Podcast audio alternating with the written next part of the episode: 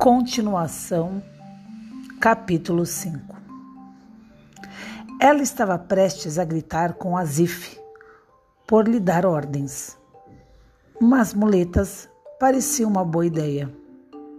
Onde estão? Se eu soubesse, não mandaria você procurar, disse ele com sua lógica irritante. Elas encontrou a pequena distância da abertura da caverna. Não estavam juntas.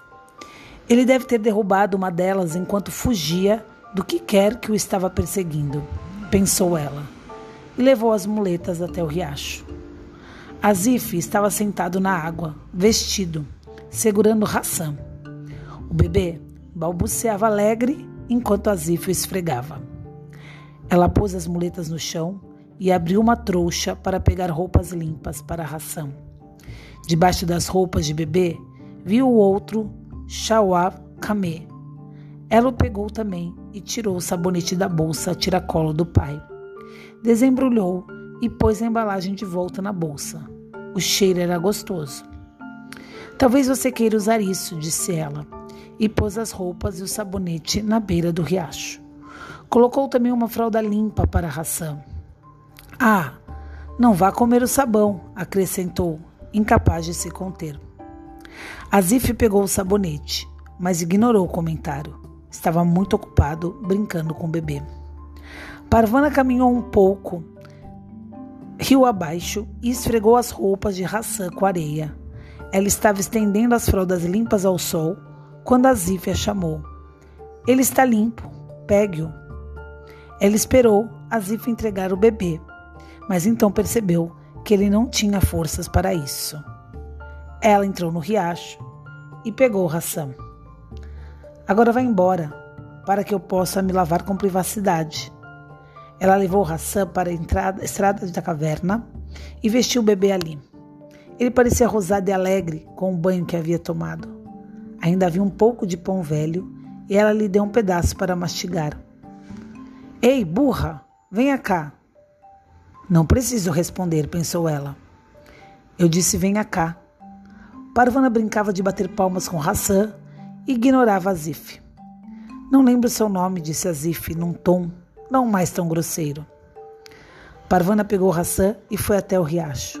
Azif tirou a camisa e jogou-a na margem. Ele estava encurvado, quase como se não conseguisse mais se sustentar. O cabelo estava cheio de sabão. Parvana pegou uma das xícaras e entrou no riacho. Ele virou o rosto para o outro lado quando ela chegou para trás. Ela engoliu em seco quando viu as várias cicatrizes nas costas deles. Algumas eram velhas, já parte permanente do seu corpo. Outras eram novas, ainda com casca e infeccionadas. Ele realmente foi perseguido por um monstro, pensou Parvana.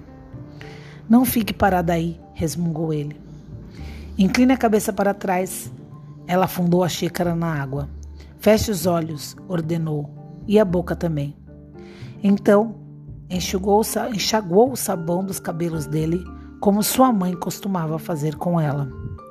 O esforço de tomar banho exauriu Azif. Ele caiu no sono depois de vestir chalvá camês que Parvana lhe dera. Nessa história, nós presenciamos, queridos alunos, um menino com muito sofrimento, né? E ele usa esse sofrimento de uma forma, é, ele denomina como monstro, seus monstros. E sem desvalidar a dor de ninguém, nem o contexto, todo mundo tem seus medos, seus monstros. Eu gostaria de saber quais são os monstros de vocês. Quais são seus medos? Escreva no Google Sala de Aula. Um beijo no coração.